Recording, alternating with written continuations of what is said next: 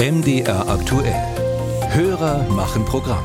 Und da geht es heute um zwei große Problemfälle in Deutschland und ob das eine nicht für das andere auch eine Lösung sein könnte. Die Frage kommt von unserem Hörer Christian Kirchhoff. Die Rufe aus der öffentlichen Verwaltung nach mehr Personal und mehr Ressourcen werden immer lauter. Aber ist das wirklich die Antwort auf die Problemstellungen oder inwiefern spielen mangelnde Effizienz in Prozessabläufen, Genehmigungsverfahren und eine mangelnde Digitalisierung hier eine viel entscheidendere Rolle? Till Ganswend hat sich der Frage angenommen. Ja, in der öffentlichen Verwaltung wird Personal gesucht. Zur Einordnung ist aber wichtig, der Ruf nach Personal halt nicht deswegen so laut, weil man gerne zusätzliche Fachkräfte hätte.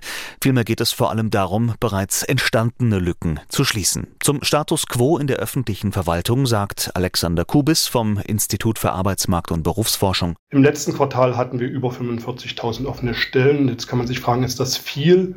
Ja, das ist auf alle Fälle sehr viel mehr, als wir noch vor einigen Monaten oder auch eben Jahren hatten. Also wenn wir uns 2019 angucken, da hatten wir dort 27.000 offene Stellen. Das heißt, wir haben heute 171 Prozent von diesem Bestand. Das heißt, es ist eine deutlich höhere Nachfrage nach frischem neuen Personal, auch in der öffentlichen Verwaltung zu sehen. Dass digitale und effizientere Arbeitsabläufe in der Verwaltung nötig sind und bald noch wichtiger werden, ist unstrittig.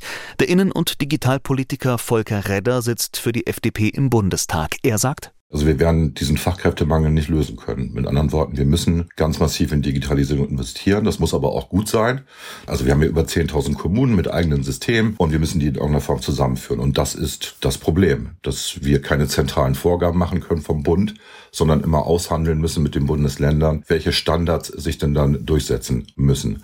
Und da sitzen wir gerade dran. Das ist ein harter Job und ein langer Weg. Einen guten Teil des fehlenden Personals werde man lang, vielleicht mittelfristig kompensieren können, sagte Redder.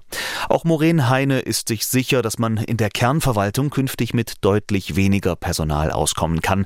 Heine ist Professorin für E-Government an der Uni zu Lübeck. Derzeit seien sogenannte Medienbrüche aber noch ein großes Problem, sagt sie, wenn also Informationen von einem Medium auf ein anderes übertragen werden müssen. Im Moment ist das so, dass durch das Onlinezugangsgesetz ja viele Anträge inzwischen, es müssten noch viel mehr sein, aber viele Anträge kommen tatsächlich jetzt schon digital rein und müssen dann aber von Sachbearbeiterinnen und Sachbearbeitern abgetippt werden in Fachanwendungen, wo dann die eigentliche Bearbeitung stattfindet. Und das ist natürlich ein Wahnsinn, weil dabei auch Fehler auftreten, das kostet viel Zeit, das ist ermüdend und so kann man eben Digitalisierung nicht gut angehen und kann da eben auch die Einsparungen nicht erzielen, die wir brauchen. Also ja, die schleppende Digitalisierung ist ein großes Problem in der öffentlichen Verwaltung und ja, sie macht ein deutlich effizienteres Arbeiten möglich. Ob dieser Mangel aber schwerer wiegt als der Notstand beim Personal, lässt sich nicht seriös bestimmen.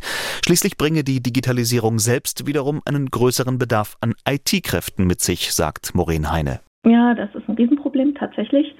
Ähm, wir müssen auch noch viel effizienter in der IT-Entwicklung selbst vorangehen. Da gibt es ja auch schon viele gute Ansätze, die aber in der Umsetzung tatsächlich noch schwierig sind. Und auch das noch zur Einordnung. Laut einer Studie der Unternehmensberatung McKinsey aus diesem Jahr werden im öffentlichen Dienst bis 2030 etwa 140.000 Fachkräfte alleine in der IT fehlen.